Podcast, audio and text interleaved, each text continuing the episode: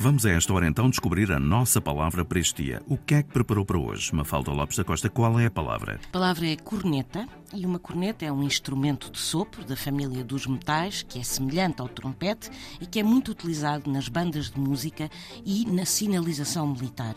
Este instrumento de sopro é usado por certas forças militares para a execução dos toques, dos chamados toques da ordenança. E na música também se chama corneta ao registro de órgão que imita os sons da corneta.